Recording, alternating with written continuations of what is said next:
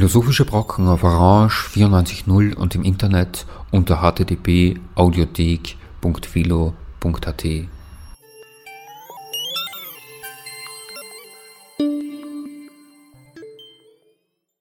Einen schönen Nachmittag zu einer neuen Ausgabe der Reihe Philosophische Brocken wünscht Charlotte Annal. Die folgende Sendung bietet eine Untersuchung zu dem Thema Marx als Psychologe. Dieser Titel der eine Verbindung zwischen Marx und der Disziplin der Psychologie herstellt, mag auf den ersten Blick Erstaunen hervorrufen. Denn wie Frank Findeis in seinem Buch Psychologische Elemente in der Anthropologie von Karl Marx darlegt, lässt sich die Psychologie als blinder Fleck im Werk von Karl Marx charakterisieren. Diese Diagnose findet eine erste Bestätigung in der Wirkungsgeschichte der Marxischen Theorien, wenn deren Rezeption aufgegliedert nach verschiedenen sozialwissenschaftlichen Disziplinen betrachtet wird. Denn die empirische Psychologie, wie sie sich seit Beginn des 19. Jahrhunderts von der Philosophie loszulösen begann, sah im Unterschied zur Soziologie, Kulturtheorie, Geschichtswissenschaft und vor allem natürlich zur politischen Ökonomie im Werk von Marx kaum Anregungen oder Anknüpfungspunkte. Dies hebt etwa der sowjetische Psychologe Leontjew 1935 hervor. Er schreibt, die Psychologie war selbst viele Jahre nach der Publikation der Marxischen Hauptwerke vom Marxismus noch unbeeinflusst. Die Ideen des Marxismus fanden keinen Einlass in die Zentren der psychologischen Wissenschaft und der Name Karl Marx wurde in Veröffentlichungen von Psychologen fast ein halbes Jahrhundert lang nicht einmal erwähnt. Erst nach der Oktoberrevolution haben Wissenschaftler, die auf der Seite der Sowjetmacht standen, Blonsky, Kornilow und andere, die Forderung erhoben, die Psychologie bewusst auf marxistischer Grundlage aufzubauen. Es waren also sowjetische Wissenschaftler, die Marx für die Psychologie entdeckten. Auch im weiteren Verlauf waren es vor allem marxistische und neomarxistische Richtungen, die eine Anwendung auf die Psychologie versuchten und sich bemühten, Themen der Psychologie in den theoretischen Rahmen des Marxismus zu integrieren, wie das etwa die sogenannte kritische Psychologie tat. Die Anregungen, die die nicht marxistisch ausgerichtete Psychologie von Marx aufgriff, sind hingegen gering. Auch kritische und polemische Auseinandersetzungen spielen kaum eine Rolle. Eine der wenigen Ausnahmen bildet Wilhelm Wundt, der nicht nur als Wegbereiter der experimentellen Psychologie, sondern mit seinen Arbeiten zur Kulturpsychologie, von Wundt etwas missverständlich als Völkerpsychologie bezeichnet, auch als Pionier auf dem Gebiet der historischen Psychologie gilt. Die Beschäftigung mit Marx innerhalb der Psychoanalyse wird hier nicht behandelt, da sie ein eigens zu untersuchendes Thema darstellt. Zu der geringen Beachtung der historisch ansetzenden, an der Entwicklung menschlicher Tätigkeiten orientierten Methode von Marx durch die Psychologie trugen zwei Umstände bei. Erstens wurden die für psychologische Fragestellungen besonders relevanten Frühschriften wie die ökonomisch-philosophischen Manuskripte, die Thesen über Feuerbach erstmals 1932 veröffentlicht. Ähnliches gilt für die deutsche Ideologie. Zu Lebzeiten von Marx und Engels war nur das vierte Kapitel des zweiten Buches erschienen. In vollem Umfang wurde die deutsche Ideologie ebenfalls erst 1932 veröffentlicht. Erst ab diesem Zeitpunkt wurden diese Werke durch Publikationen etwa von Erich Fromm und Ludwig Marcuse kommentiert und verbreitet. Einen zweiten Hindernisgrund für ein stärkeres Eingehen auf Aussagen von Marx zu psychologischen Phänomenen führt der sowjetische Psychologe Sergei Rubinstein in dem 1973 73 erschienenen Band Probleme der allgemeinen Psychologie an. Er schreibt, die Psychologie gehört nicht zu jenen Disziplinen wie etwa die politische Ökonomie,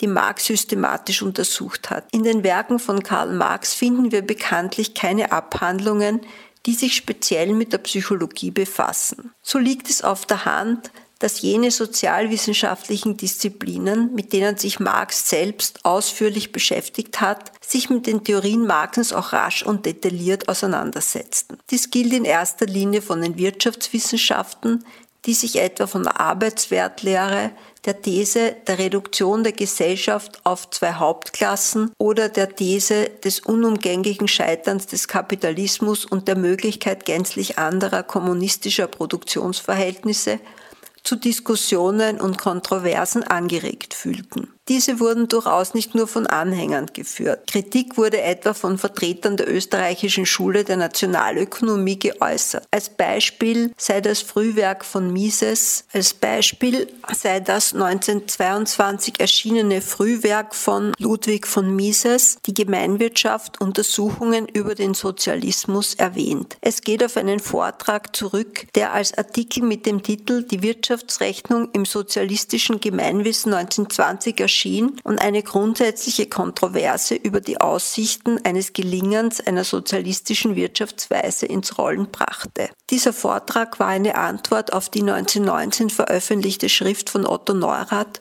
durch die Kriegswirtschaft zur Naturalwirtschaft, die Neurath in seiner Funktion als Direktor des Bayerischen Zentralwirtschaftsamtes während der Räterepublik verfasste. Ein frühes Interesse an Marx bekundete auch die Soziologie. Alle drei der als Begründer dieser Sozialwissenschaft bezeichneten Wissenschaftler setzen sich mit Marx auseinander. Max Weber, Georg Simmel und Ferdinand Tönnies, der 1921 Marx Leben und Lehre veröffentlichte. Doch gibt es auch innere, tiefere Gründe für dieses Desinteresse der klassischen Psychologie an den Theorien von Marx. Hier könnte eine Unterscheidung hilfreich sein, auf die unter anderem Brentano hinwies. Denn wie Brentano in seiner Schrift Psychologie vom empirischen Standpunkt darlegte, lässt sich die Psychologie unter zwei Aspekten betrachten in Bezug auf ihren Inhalt und in Bezug auf ihre Methode. Der von Frank Findes konstatierte blinde Fleck gegenüber der Bedeutung der Schriften von Marx für psychologische Fragestellungen lässt sich, so meine These, auch aus der Diskrepanz zwischen diesen beiden Aspekten erklären. Marx beschäftigt sich nämlich zwar mit Inhalten der Psychologie, schlägt aber in der Wahl seiner Methode andere Wege ein. Unter dem ersten Gesichtspunkt, jenem des Inhalts, lässt sich die wissenschaftliche Psychologie mit Hilfe der von ihr untersuchten Themen, also mit Hilfe ihrer Gegenstandsbereiche charakterisieren. Zu den Hauptgebieten der Psychologie zählen bis heute Phänomene wie Kognition, Wahrnehmung, Lernen, Gedächtnis, Denken, Problemlösen, Wissen, Aufmerksamkeit, Bewusstsein, Volition, Emotion, Motivation, Sprache oder Psychomotorik. Aber auch Fragen der Persönlichkeit, der Identität, der Intelligenz, des Verhaltens, Verhaltens in Gruppen sowie der Entwicklung menschlicher Fähigkeiten im Laufe des individuellen Lebens sowie im Laufe der Geschichte. Psychologischen Phänomenen kommt nun tatsächlich in der Auseinandersetzung von Marx mit der hocharbeitsteiligen Produktionsweise und den sie umgebenden gesellschaftlichen Teilbereichen eine umfassende und tiefe Bedeutung zu. Methodisch richtet Marx zwei grundsätzliche Vorwürfe an die Psychologie. Methodisch richtet Marx zwei grundsätzliche Vorwürfe an die Psychologie, die im 19. Jahrhundert vielfach auch noch als Anthropologie bezeichnet wurde. Erstens würden die Eigenschaften des Menschen so betrachtet, als seien sie in dessen Innerem fixiert, als verschiedene dort vorhandene Vermögen, mit deren Hilfe die Welt wahrgenommen und beurteilt wird. Marx wendet hingegen ein, dass diese Eigenschaften und Fähigkeiten nur ausgehend vom wirklichen tätigen Leben in einer Gesellschaft zu verstehen seien. Die Sinnlichkeit des Menschen sei nicht passiv, vielmehr sei sie als praktische menschlich-sinnliche Tätigkeit aufzufassen.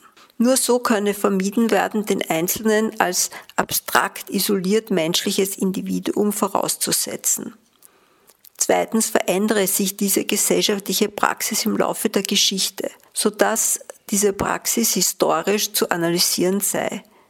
Das Individuum, auch wenn es den Schein der Vereinzelung und Unwandelbarkeit verbreite, gehöre immer einer bestimmten Gesellschaftsform an. Die Kategorie der Tätigkeit, der Handlung war also jene Kategorie, die in den marxistischen Reformversuchen der Psychologie eine Hauptrolle spielte.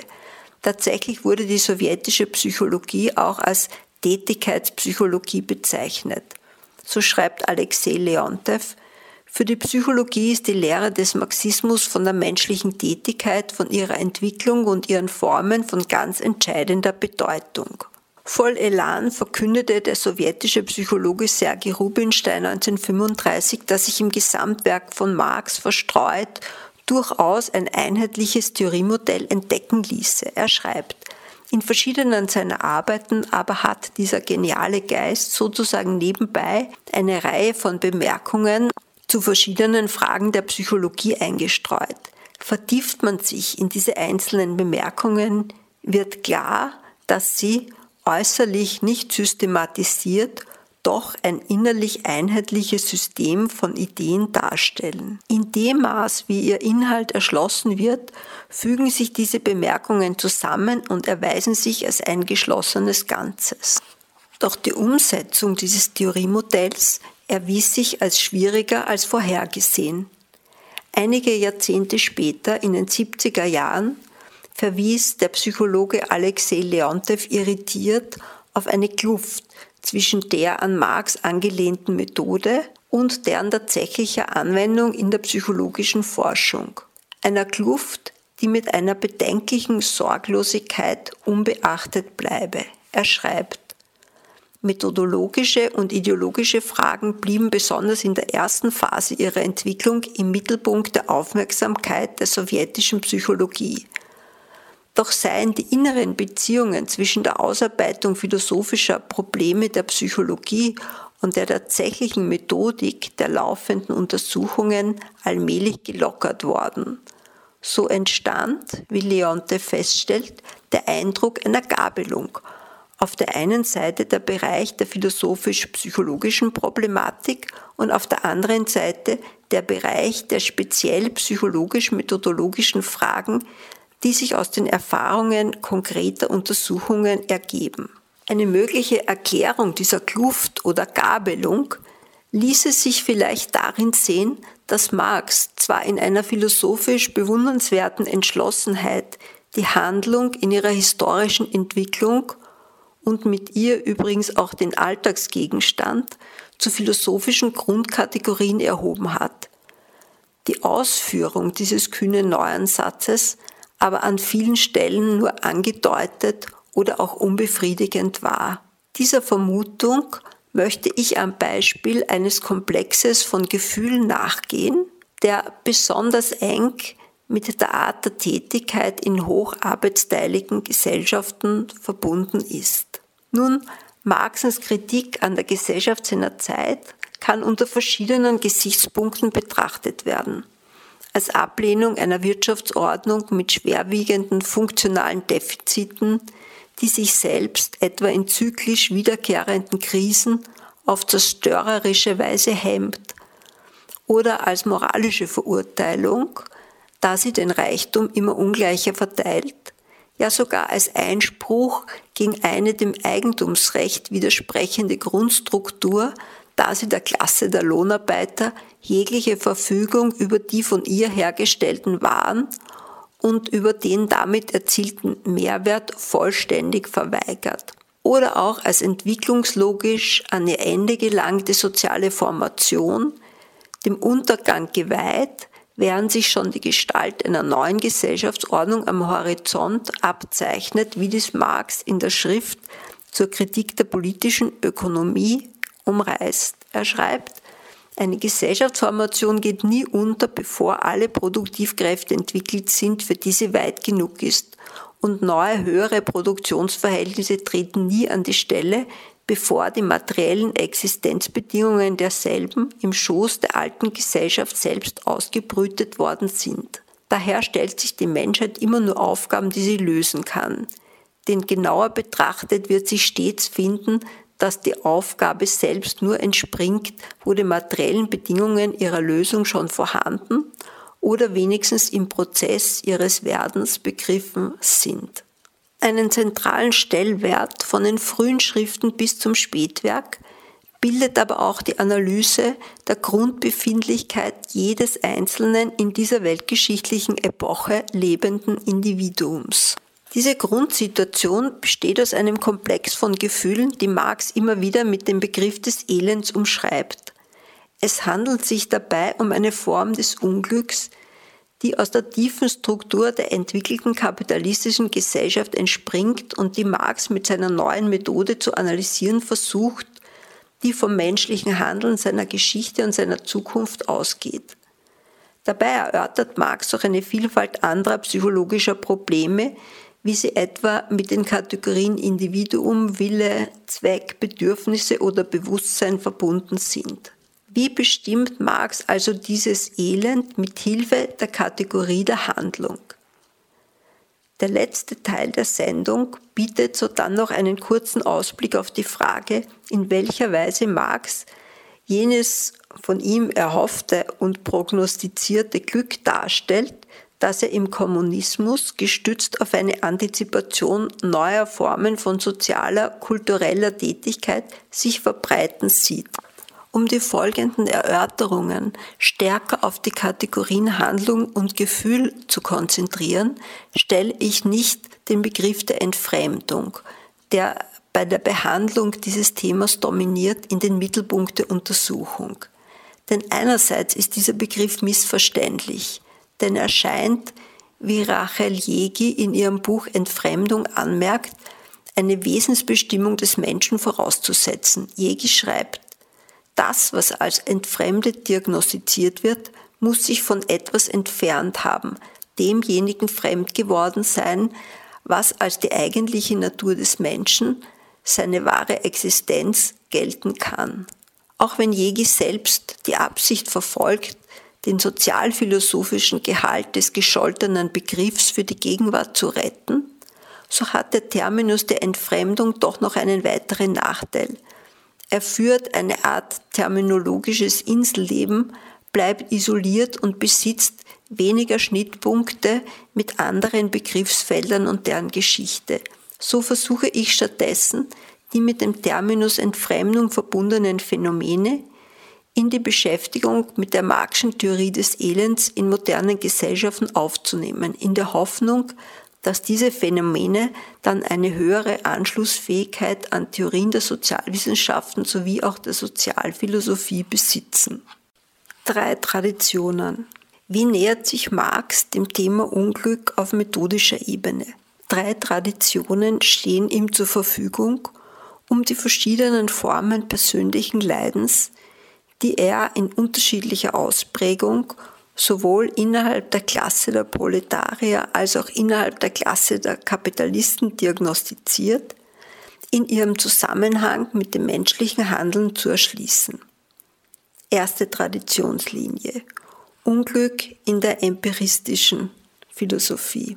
Das erste Modell, das sich Mitte des 19. Jahrhunderts für diese Fragestellung anbietet, ist simpel und beansprucht gleichwohl den Gesamtkreis menschlicher Tätigkeit zu umfassen. Seine Ausformulierungen reichen von der Antike über die klassische Aufklärung bis hin zu Freud. Seine Vertreter, etwa Locke oder Hume, stützen sich auf ein klares Zweckmittelschema, wobei die Maximierung von Glück und die Minimierung von Unglück als Zweck aller Handlungen gilt. Der Soziologe Christian Fleck setzt diese Vorstellung von Glück als Recheneinheit in Analogie zu den über ihren Geldwert vergleichbaren und verrechenbaren Waren innerhalb der kapitalistischen Produktion.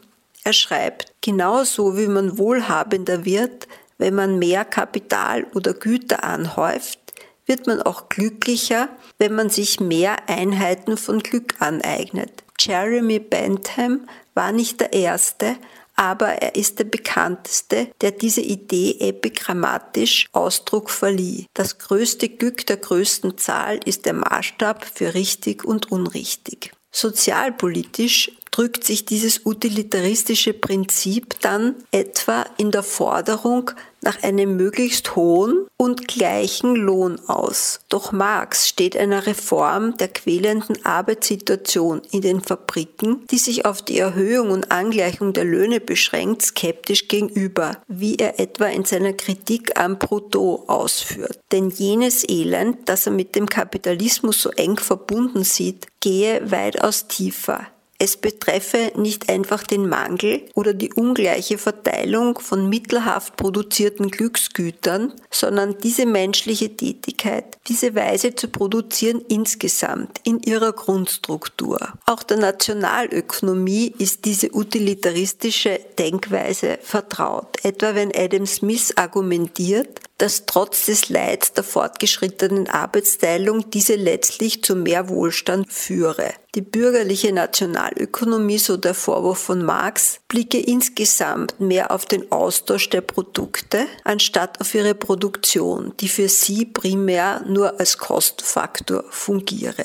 Zweite Traditionslinie, Elend als Unglück zweiter Ordnung. Während sich Marx in seiner Theorie des Elends vor allem auf den Konflikt zwischen Lohnarbeit und Kapital konzentrierte, deren Repräsentanten einander als zwei Klassen gegenüberstehen, beschäftigte sich die Philosophie schon früh mit einer Form des Unglücks, die bereits in der einfachen, von einer Person ausgeführten, zweckgerichteten, mittelhaften Handlung verwurzelt ist. Diese Handlungsart weise ein grundlegendes Defizit auf. In der Neuzeit sind es etwa Hobbes und Pascal, zu Zeiten von Marx etwa Schopenhauer, die diese These mit aller Vehemenz vertraten. Es sei vor allem die Aufspaltung in Zwecke und Mittel in jeder Handlung, die für schmerzlich empfundene Widersprüchlichkeiten verantwortlich seien.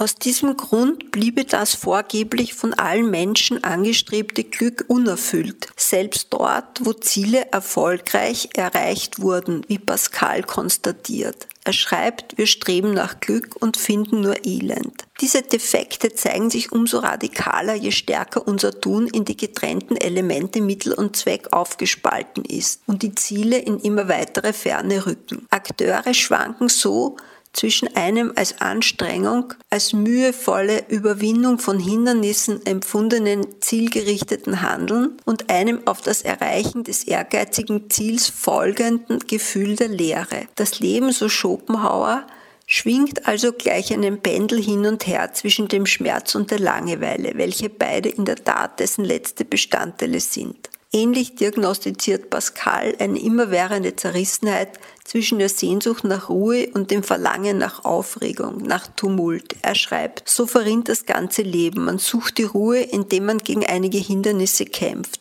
Und wenn man sie überwunden hat, wird die Ruhe unerträglich wegen der Langeweile, die sie erzeugt. Man muss sie aufgeben und sich eifrig ins Getümmel stürzen. Auch Hobbes konstatiert, dass nicht die Ruhe des Gemüts, sondern das rastlose Verlangen nach Macht die Situation des Subjekts prägt, dessen Ziel die Sicherung zukünftigen Genusses ist. So dreht sich die ursprüngliche Rangordnung um. Das Mittel ist nicht mehr dem Ziel untergeordnet, sondern umgekehrt. Diese wachsende Dominanz der Mittel erinnert an die rastlose, maßlose Bewegung, die Marx als Zirkulation des Kapitals beschreibt, wie noch zu sehen sein wird. Doch hier in dieser Traditionslinie werden nur Brüche beschrieben, die in der von einer Person vollzogenen zweckgerichteten Handlung auftreten. Zudem konzipiert vor allem Schopenhauer seine Theorie als eine für alle Zeiten und Epochen geltende Erkenntnis und lehnt eine geschichtlich forschende Philosophie ab. Dritte Traditionslinie Reichtum und Elend der Arbeitsteilung. Die Traditionslinie an die Marx am stärksten anknüpft, setzt etwa in der Mitte des 18. Jahrhunderts ein, also ziemlich genau 100 Jahre vor dem Erscheinen des kommunistischen Manifests. Es wird nun das Empfinden artikuliert, in einer geschichtlich neuartigen Epoche zu leben, denn es sei die Arbeitsteilung, die einerseits Neuarten des Leidens aber auch nie gekannten Reichtum, eine früheren Gemeinwesen unbekannte Verfeinerung hervorrufe. So beschreibt Adam Smith in Der Wohlstand der Nationen die Arbeitsteilung in der Manufaktur und in der Fabrik, die Entstehung der modernen Lohnarbeit im Unterschied zum Handwerk. Adam Ferguson, der als Begründer der Soziologie gilt, beschäftigt sich vor allem mit den sozialen und kulturellen Folgen dieser Arbeitsteilung. Er fühlt sich von der Aufspaltung der modernen Gesellschaft in verschiedene Sphären, die jeweils eigene Charakteristika aufweisen, beunruhigt. Denn wie passen nun, so fragt er in seinem Versuch über die Geschichte der bürgerlichen Gesellschaft, Wirtschaft, Familie, Kunst, Militärwesen und Politik zusammen?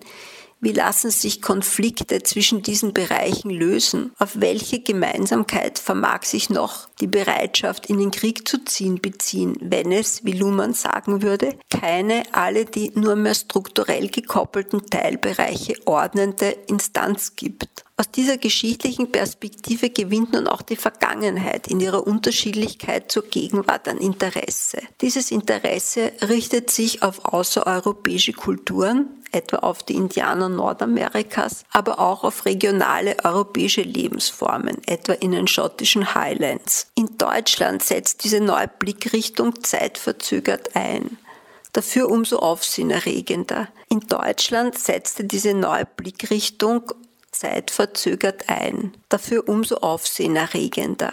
Denn der erste europäische literarische Bestseller der Geschichte Goethes Briefroman Werthers Leiden, erschienen 1774, beschäftige sich genau mit diesen Phänomenen und Empfindungen. Die moderne Arbeitsteilung ist hier angesprochen, aber auch Gegenwelten zur städtisch-bürgerlichen Gesellschaft wie die Kunst, die Natur, die Kindheit, ein neues Ideal von Weiblichkeit, wie es Kant etwa in den Beobachtungen über das Gefühl des Schönen und Erhabenen darstellte, aber auch die Antike. Diese Themen werden weiterentwickelt von Schiller, Herder, Hölderlin oder Hegel, der ja für Marx von großer Bedeutung war. Auch Wilhelm Wundt ist in seiner Psychologie der Völker dieser Tradition zuzuordnen. Erstens das Elend der Arbeiterklasse. Wie beschreibt nun Marx jenes spezifische Unglück, das aus der fortgeschrittenen Arbeitsteilung entsteht, wie er sie in der Gesellschaft seiner Zeit vorfindet? Der Terminus einer fortgeschrittenen Arbeitsteilung lässt zunächst an die zersplitterten Tätigkeiten innerhalb einer Manufaktur sowie schließlich innerhalb der großen Industrie denken. Denn während in der einfachen Warenproduktion Tischler, Schneider, Schlosser, Maler, Glaser ihr jeweiliges Handwerk in ihrer ganzen Ausdehnung betrieben, vereinigte bereits die Manufaktur des 17. Jahrhunderts mehrere Handwerker unter einem Dach von denen jeder allmählich auch nur einen beschränkten Teil seiner bisherigen Arbeiten ausführt. Im Zuge der Verbesserung der Werkzeuge entwickelte sich innerhalb der Manufaktur schließlich die moderne Maschinerie und damit die moderne Fabrik. In einer solchen von Maschinen dominierten Fabrik, so der erste von Marx hervorgehobene Aspekt des Elends, ist die Arbeit von Eintönigkeit geprägt. Marx schreibt, die besondere Geschicklichkeit des Arbeiters wird wertlos. Er wird in eine einfache, eintönige Produktivkraft verwandelt, die weder körperliche noch geistige Spannkräfte ins Spiel zu setzen hat. Freilich, eintönige Arbeiten kommen auch in früheren Gesellschaften vor. Viele Fertigungen von Gebrauchsgegenständen verlangten eine wenig abwechslungsreiche Tätigkeit, etwa einen Einbaum auszuhöhlen, Steine zu bearbeiten oder aus Milchbutter herzustellen. Einfache, ja unleugbar monotone Unternehmungen werden selbst in der modernen Freizeit als Möglichkeit der Entspannung gewählt.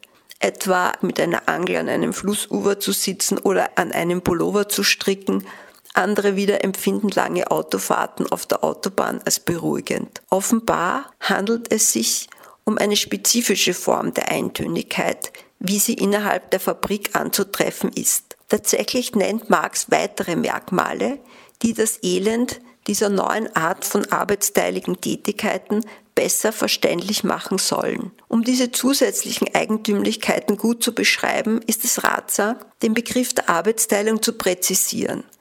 Einen Vorschlag dazu macht Sean Sayers in seinem Buch Marx und die Entfremdung. Sayers weist darauf hin, dass der Marxische Begriff der Arbeitsteilung eine beachtliche Spannbreite aufweise und so besser unter zwei Aspekten betrachtet werden sollte. Er schreibt, Einerseits wird der Begriff verwendet, um auf die Differenzierung der produktiven Tätigkeiten zu verweisen.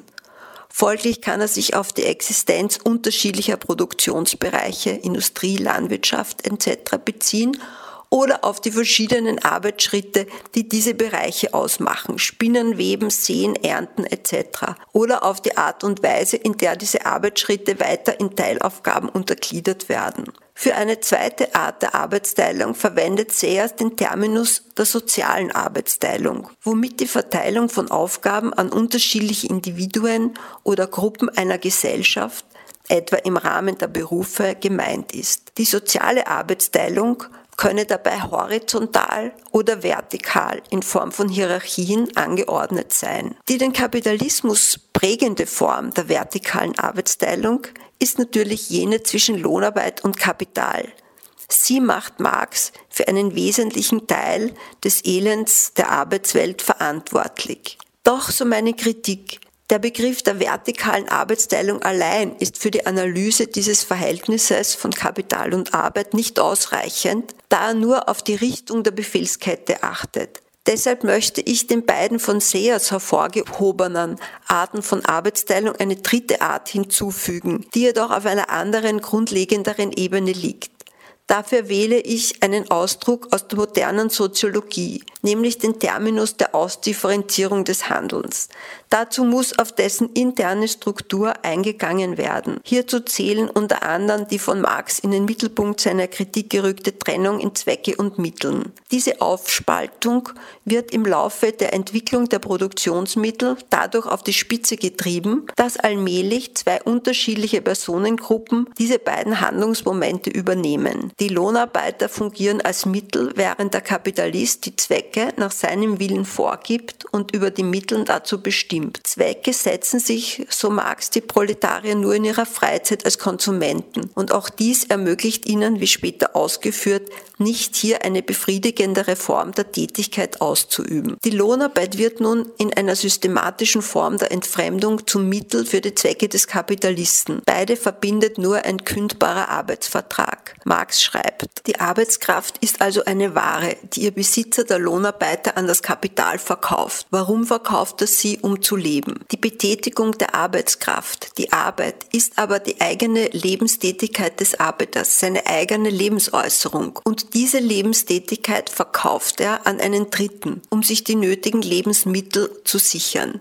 Seine Lebenstätigkeit ist für ihn also nur ein Mittel, um existieren zu können. Er arbeitet, um zu leben. Er rechnet die Arbeit nicht selbst in sein Leben ein. Sie ist vielmehr ein Opfer seines Lebens. Das Produkt seiner Tätigkeit ist daher auch nicht der Zweck seiner Tätigkeit. Was er für sich selbst produziert, ist nicht die Seide, die er webt, nicht das Gold, das er aus dem Bergschacht zieht, nicht der Palast, den er baut. Was er für sich selbst produziert, ist der Arbeitslohn. Doch der Unglücksgefühle auslösende Charakter moderner Arbeit geht auch über die Tatsache hinaus, dass sie gegen Lohn erfolgt. Denn immerhin befanden sich auch Künstler in Lohnverhältnissen. Komponisten schrieben Konzerte, Messen und Opern in Dienstverhältnissen mit kirchlichen Institutionen oder adeligen Familien. Romanschriftsteller wie Balzac oder Dostoevsky hatten oft schon im Voraus ihre Romane an Verlage verkauft, mit denen sie Verträge hatten. Doch bei der modernen Industriearbeit kommt ein weiteres Moment hinzu. Es ist auch die Annäherung an die Technik, an die Maschine, die nun die Arbeitswelt strukturiert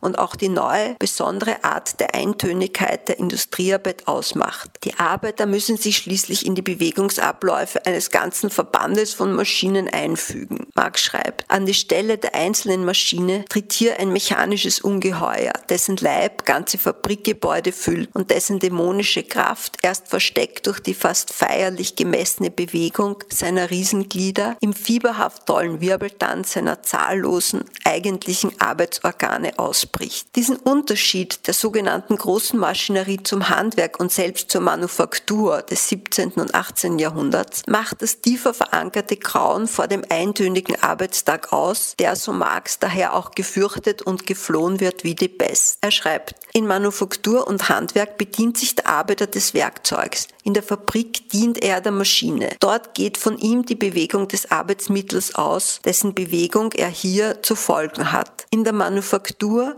bilden die Arbeiter Glieder eines lebendigen Mechanismus. In der Fabrik existiert ein toter Mechanismus unabhängig von ihnen und sie werden ihm als lebendige Anhängsel einverleibt. Während die Maschinenarbeit das Nervensystem aufs Äußerste angreift, unterdrückt sie das vielseitige Spiel der Muskeln und konfisziert alle freie körperliche und geistige Tätigkeit. Selbst die Erleichterung der Arbeit wird zum Mittel der Tortur, indem die Maschine nicht den Arbeiter von der Arbeit befreit, sondern seine Arbeit vom Inhalt. Die Maschine verweist auf eine weitere Ausdifferenzierung der Handlung, die sich nun ebenfalls vertieft, jene zwischen körperlicher und geistiger Arbeit. Im Falle der Fabrik besteht dieses geistige Wissen in technischen, physikalischen, chemischen Kenntnissen, formuliert in Gesetzen und Regeln. Es ist dem die Maschine bedienenden Lohnabhängigen nicht mehr zugänglich, vertraut. Das Wissen entfernt sich vom Vollzug der Handlung.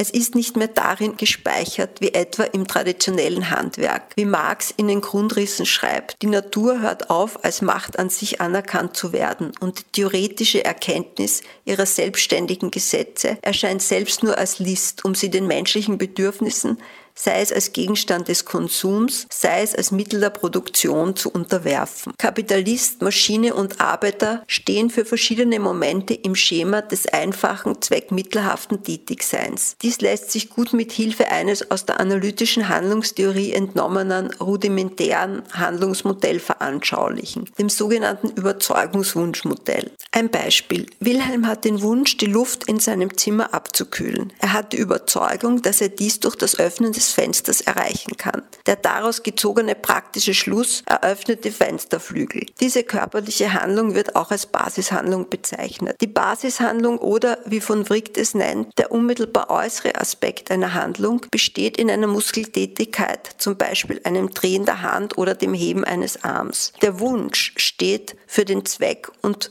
die Überzeugung vertritt die Annahme über die zu dessen Erreichung erforderlichen Mittel. Die Basishandlung könnte Wilhelm auch einem Angestellten anschaffen. In diesem Sinne ließe sich die Arbeit des Proletariats als Basishandlung bezeichnen, bestimmt durch die Wünsche und Überzeugungen des Kapitalisten, wobei dieser sich in seinen Überzeugungen auf Technik und Wissenschaft stützt. Dieses Modell ist an der Einzelhandlung entwickelt worden, die also bereits eine Ausdifferenzierung in getrennte Momente darstellt. Jener Schritt, den Marx als für den Kapitalismus entscheidend ansieht, ist die Aufteilung dieser Momente auf unterschiedliche Menschengruppen oder Klassen. Aber auch bei der Einzelhandlung treten bereits Brüche und Konflikte auf. Das Individuum muss versuchen, sein Denken und sein Fühlen, seine Bewegungen in den Dienst seiner Zwecke zu stellen so liegt es auf der Hand, dass es Marx nicht darum geht, wieder zu einer einfachen Warenproduktion zurückzukehren. Zudem würden sich diese Brüche nur wieder weiter vertiefen und die Tätigkeit sich wieder ausdifferenzieren in Kapital- und Lohnarbeit. Auch die Erhöhung des Lohns könne für Marx nicht daran ändern, dass die Arbeit, wie er schreibt, dem Arbeit äußerlich ist, dass er sich daher in seiner Arbeit nicht wohl, sondern unglücklich fühlt. Marx schreibt, eine gewaltsame Erhöhung des Arbeitslohns wäre also nichts als eine bessere Salarierung der Sklaven und hätte weder dem Arbeiter noch der Arbeit ihre menschliche Bestimmung und Würde erobert. Ja, selbst die Gleichheit der Saläre, wie sie Proudhon fordert, verwandelt nur das Verhältnis des jetzigen Arbeiters zu seiner Arbeit in das Verhältnis aller Menschen zur Arbeit. Die Gesellschaft wird dann als abstrakter Kapitalist gefasst. Bietet die arbeitsfreie Zeit hier einen Ausgleich, privates Glück? Immerhin schreibt Marx, der Arbeiter fühlt sich erst außer der Arbeit bei sich und in der Arbeit außer sich. Doch hier erwartet ihn eine Form der Armut, die sich nicht mit früheren kargen Lebensweisen vergleichen lässt.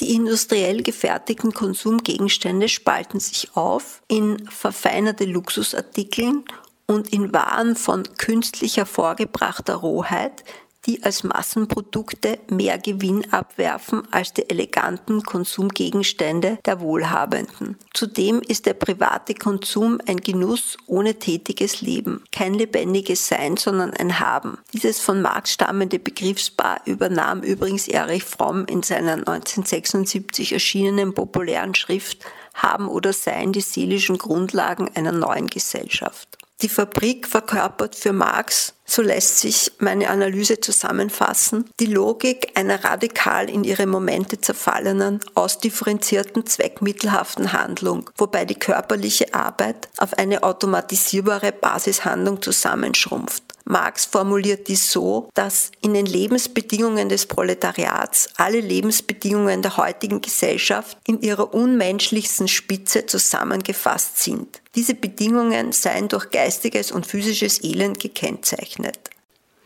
Aus diesem Grund abstrahiert Marx in seiner Analyse der entfremdeten Arbeit von allen im Alltagsleben noch bestehenden Resten überlieferter früherer Lebensweisen von allen in diesem Alltag anzutreffenden kulturell gebräuchlichen Inhalten. Denn diese Inhalte würden innerhalb der modernen Produktionsweise nur als Hemmnis, als Schranken empfunden, die es zu überwinden und niederzureißen gelte. Teil 2 Das Elend des Kapitalisten. Es könnte der Anschein entstehen, als sei das Leben des Kapitalisten durch Geist, Schönheit und Luxus geprägt, denn genießen die Angehörigen dieser Klasse nicht das Glück ihres Reichtums in vollen Zügen, doch dem ist nicht ganz so. Denn das jeder Laune, jedem bizarren Einfall nachgebende Umgehen mit dem eigenen Reichtum gehört Marx zufolge eher zur adeligen Welt der Großgrundbesitzer, deren zügellose Verschwendung und haltloser Konsum fassen den Reichtum als Mittel des Genusses, der sein Endzweck ist. Anders der Unternehmer, der glänzenden, durch den sinnlichen Schein geblendeten Illusion über das Wesen des Reichtums tritt der arbeitende, nüchterne, prosaische, ökonomische, über das Wesen des Reichtums aufgeklärte Industrielle gegenüber. Sein Genuss ist nur Nebensache, Erholung, untergeordnet der Produktion dabei berechneter, also selbst ökonomischer Genuss, denn er schlägt seinen Genuss zu den Kosten des Kapitals und sein Genuss darf ihm daher nur so viel kosten, dass das an ihn verschwendete durch die Reproduktion des Kapitals mit Gewinn wieder ersetzt wird. Freuen sich die Unternehmer aber zumindest ihrer Freiheit, die Zwecke ihres Handelns selbst zu bestimmen. Gelingt ihnen die schöpferische Entfaltung der eigenen Anlagen für den Kapitalisten gilt jedoch wie auch für den Arbeiter, dass überhaupt die unmenschliche Macht herrscht.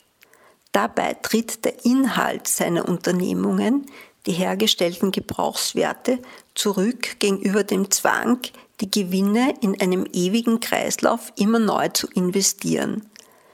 Das eingesetzte Kapital, so Marx, bleibe in dem verschiedenartigsten natürlichen und gesellschaftlichen Dasein dasselbe, vollkommen gleichgültig gegen seinen wirklichen Inhalt. Es suche nur dessen Verwertung und dass dies gelingt, ist nicht gesichert. Welche Ware Käufer findet, stellt sich erst auf dem Markt heraus. Und so gelte es auch für den Unternehmer oder Investor, flexibel zu bleiben, sich frei zu bewegen auf einem immer durchlässigeren Weltmarkt. Als bewusster Träger dieser Bewegung, so Marx, wird der Geldbesitzer Kapitalist oder personifiziertes, mit Willen und Bewusstsein begabtes Kapital. Der Gebrauchswert ist also nie als unmittelbarer Zweck des Kapitalisten zu behandeln. Mehr noch als die Angehörigen der Arbeiterklasse scheinen so die Kapitalisten nur als Charaktermasken zu fungieren, wobei so Marx die ökonomischen Charaktermasken der Personen nur die Personifikationen der ökonomischen Verhältnisse sind, als deren Träger sie sich gegenübertreten. Doch wie steht es mit den verschiedenen Teilbereichen der Gesellschaft, deren Eigenart sich von der Sphäre der Wirtschaft abhebt oder dies zumindest beansprucht? Zu ihnen haben die wohlhabenden gebildeten Bevölkerungsgruppen zumindest einen bevorzugten Zugang. Dieser Zugang bringe aber auch die Gefahr mit sich, dass sich die Individuen als gespaltene Personen empfinden. Marx beschreibt so die Politik als ein gesellschaftliches Segment, das vor allem an der Sicherung des äußerlichen Rahmens des Produktionsprozesses orientiert ist und daher kein wirkliches Band, keine wirkliche Gemeinschaftlichkeit zu stiften vermag. Der politische Staat ist also an der bürgerlichen Gesellschaft orientiert worin jedes Individuum ein Ganzes von Bedürfnissen ist und es nur für den anderen, wie der andere nur für es da ist, insofern sie sich wechselseitig zum Mittel werden. Er schützt das Recht auf Privateigentum, das Recht, eigene Zwecke zu verfolgen. Die Rolle des Staatsbürgers, des Citoyens, leider jedoch unter dem Fehlen kultureller Inhalte. Der politische Staat vermittle ein Gefühl der Leere.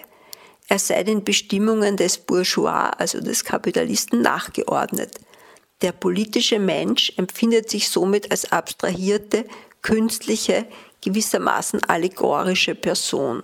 Doch wo bleibt die in der zweiten Hälfte des 18. Jahrhunderts so stark betonte Verschiedenheit der einzelnen Bereiche der Gesellschaft?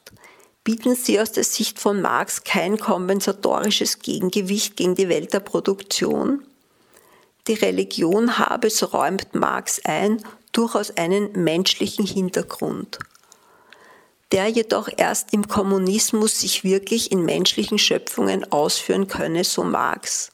Doch wie dieser Hintergrund mit der Hilfe verschiedener Handlungsformen zu beschreiben ist, erläutert Marx nicht. Der politische Staat verweise jedenfalls die Religion in das abstrakte Bekenntnis der Privatschule, der Willkür. Auch mit der Kunst setzt sich Marx nicht ausführlich auseinander, etwa indem er überlegt, mit welcher Handlungsweise, welcher Art von Tätigkeit dieses Segment der arbeitsteiligen Gesellschaft sich in Verbindung bringen ließe. Und dies, obwohl gerade der Bereich der Ästhetik im 18. Jahrhundert dezidiert vom Typus eines rein regelgeleiteten instrumentellen oder wie oben zu sehen war maschinenartigen Handelns abgegrenzt wird. Obwohl Marx den Begriff der Kultur häufig verwendet, widmet er sich auch nicht detailliert der Analyse vergangener, vormoderner Arten der Tätigkeit. Geschichtlich ältere Formen des menschlichen Lebens werden eher naturalisiert als borniert und naturwüchsig etikettiert. So heißt es im ersten Band des Kapitals.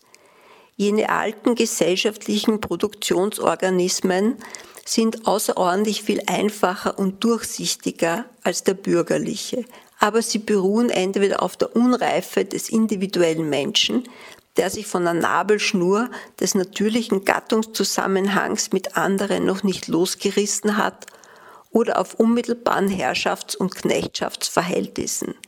Sie sind bedingt durch eine niedrige Entwicklungsstufe der Produktivkräfte der Arbeit und entsprechend befangene Verhältnisse der Menschen innerhalb ihres materiellen Lebenserzeugungsprozesses, daher zueinander und zur Natur.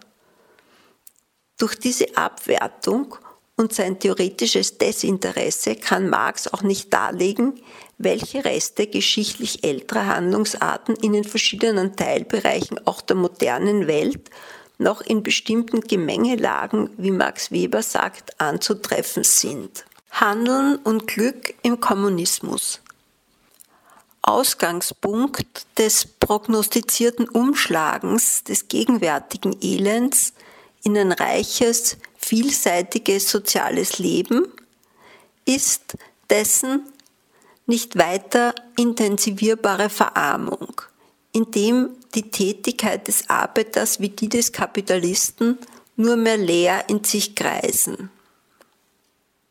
Marx schreibt, die Produktion der menschlichen Tätigkeit als Arbeit, also als einer sich ganz fremden Tätigkeit, die abstrakte Existenz des Menschen als eines bloßen Arbeitsmenschen, wie andererseits die Produktion des Gegenstandes der menschlichen Tätigkeit als Kapital, worin alle natürliche und gesellschaftliche Bestimmtheit des Gegenstandes ausgelöscht ist.